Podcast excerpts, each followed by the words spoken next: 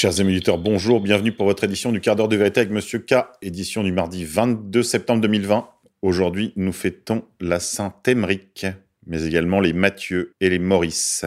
Saint Maurice et ses compagnons martyrs à Agone, devenu depuis Saint Maurice en Valais. Dès qu'il devint empereur d'Occident, Maximin décida d'y exterminer les chrétiens. Pour cela, il fit venir de Thèbes en Égypte la légion qui s'y trouvait cantonnée. Il n'aurait pu tomber plus mal. Les 6000 soldats qui la composaient étaient chrétiens. Ils refusèrent d'exécuter les ordres impériaux, sur quoi elles furent massacrées jusqu'au dernier. Telle est du moins la légende de la Légion thébaine.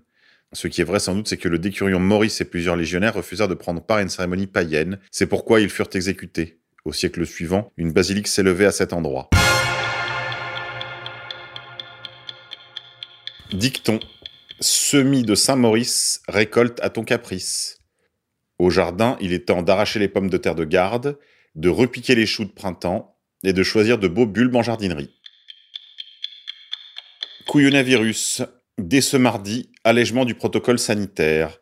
Alors que partout l'on entend sur les médias mainstream que la propagation du virus ne cesse de progresser, que nous sommes noyés par une pandémie hors de contrôle, eh bien dans le même temps, mardi 22 septembre, les règles de protocole sanitaire changent dans les écoles maternelles et élémentaires. Elles vont s'assouplir par rapport à ce qui était la norme depuis la rentrée, a annoncé dimanche 20 septembre le ministre de l'Éducation nationale, M. Blanquer. Cet allègement devrait entre autres entraîner une baisse de la fermeture de classe suite à des tests positifs d'élèves. En effet, lorsqu'un élève était testé positif au Covid-19, les autres élèves étaient considérés comme des cas contacts, entraînant de nombreuses fermetures de classe.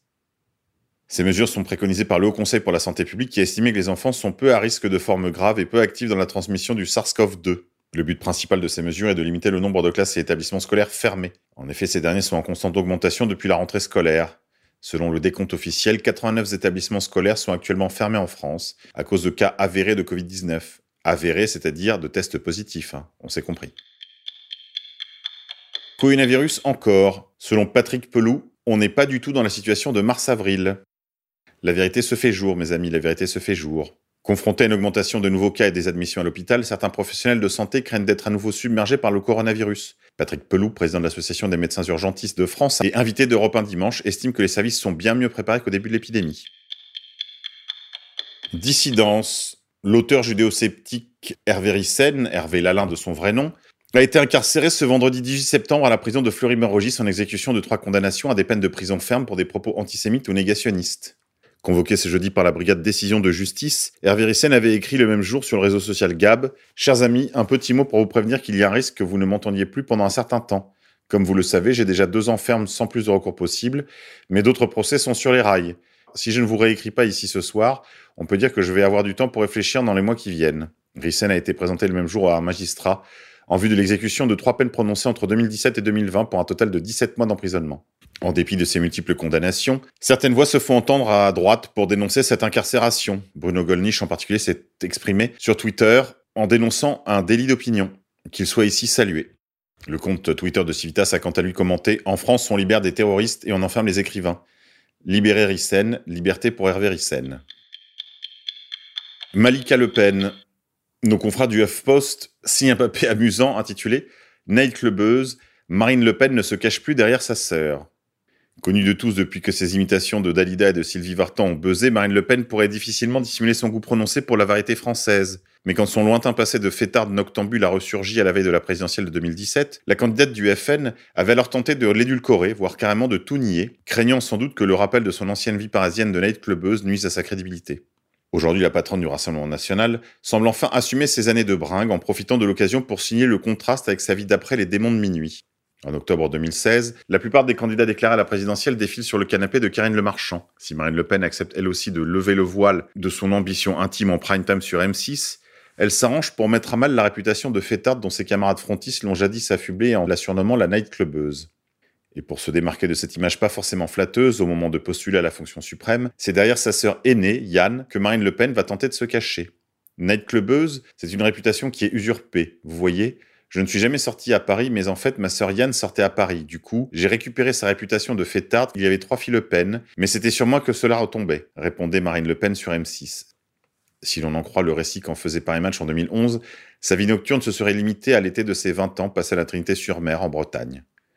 Marine Le Pen jamais sortie à Paris la nuit, une fable pourtant contredite par ses amis de l'époque. Dans un article publié par le Parisien en mai 2017, six mois après l'émission Confession de M6, son entourage d'alors raconte ses nuits endiablées au début des années 90 où elle fréquente assidûment la discothèque Les Bains dans le quartier du Marais, mais aussi le Sinaloa, un club situé près de la place de l'Étoile, rebaptisé l'Aventure. Interrogée par Ruth Elkrieff ce samedi 19 septembre sur BFM, Marine Le Pen ne fait plus porter la responsabilité de ses virées nocturnes sur sa fratrie. Dorénavant, elle assume. Je ne vais plus dans les boîtes de nuit comme j'allais quand j'étais jeune, explique-t-elle et de dérouler rassurant le cours d'une vie bien ordonnée. Il y a un temps pour tout, il y a un temps pour faire la fête, pour être inconscient, il y a un temps pour faire des enfants, pour les élever, et puis un temps pour s'occuper un peu de soi, quand les enfants sont grands. Je pense que j'ai fait les choses dans l'ordre, détaille Marine Le Pen. Marine Le Pen ne fait plus la fête Non, non, rassure-t-elle aujourd'hui. Pourtant, au soir de sa défaite de la dernière élection présidentielle le 7 mai 2017, la candidate malheureuse du Front National se consolait, entourée de militants, en se déhanchant sur une série de tubes endiablés. En effet, on se souvient tous de Jean-Jacques Goldman. Banania, Sibeth Ndiaye fait son retour. Sibeth Ndiaye devrait faire son retour au sein du groupe LREM en prenant la tête du pôle ID. Comme le relaye le HuffPost, Sibeth Ndiaye, ancienne porte-parole du gouvernement récemment nommée membre de la Commission nationale des talents, devrait être à la tête du pôle ID de LREM. Début juillet, celle qui est appelée à rendre des comptes concernant la crise sanitaire n'apparaissait pas dans le nouveau gouvernement Castex. Un proche de Sibeth Ndiaye révélait qu'elle partait le cœur un peu lourd de se retrouver loin d'Emmanuel, malgré quelques propositions, notamment pour être ministre délégué. Il faut croire que la proposition qu'on a pu lui faire pour rejoindre le pôle idée de la République en marche était vraiment exceptionnelle, le genre d'opportunité qu'on ne refuse pas. Marché. Hier, lundi 21 septembre 2020, le CAC 40 a enregistré sa pire séance depuis trois mois. Le CAC 40 poursuit son recul amorcé vendredi. Dès l'ouverture, l'indice a rapidement perdu du terrain pour s'enfoncer en territoire négatif. Moins 2, moins 3 à la mi-journée, presque moins 4. Il termine à moins 3,74 vers les 4792 points. Voilà, ça y est, c'est parti. C'est la crise qui commence. Industrie. Offensive de Veolia sur Suez. Tentative de rachat controversée à l'issue incertaine. L'offensive inattendue a secoué la rentrée économique française, qu'on imaginait focalisée uniquement sur la relance après la crise liée au Covid-19. Le 31 août, le groupe français Veolia, leader mondial des services de gestion de l'eau, des déchets et de l'énergie, annonçait son intention de racheter Suez, son grand rival français, après deux tentatives avortées de rapprochement en 2006 et 2012. L'affaire est loin d'être acquise car la direction de Suez prise de court s'est vivement opposée à cette fusion. L'affaire a vite pris une tournure politique parce que le sort des deux grands groupes français est en jeu, mais aussi parce que c'est en rachetant la part dans Suez du groupe Engie, dont l'État est actionnaire, que Veolia entend arriver à ses fins. L'affaire fait naître des craintes de suppression d'emplois, même si Veolia s'en défend. Mardi 22 septembre, les syndicats de Suez appellent à manifester devant le siège d'Engie, à la Défense, pour tenter de peser contre la vente. Cinéma. Michael Lonsdale s'est éteint. L'acteur du film Des hommes et des dieux s'en est allé. Le célèbre comédien Michael Lansdale est mort le 21 septembre. Révélé par François Truffaut sur grand écran, l'acteur a mené une carrière extrêmement riche au théâtre comme au cinéma, jouant dans quelques 200 films aussi bien expérimentaux que populaires. On va se quitter en musique. Aujourd'hui, je vous propose When Johnny Comes Marching Home de Percy Gilmore.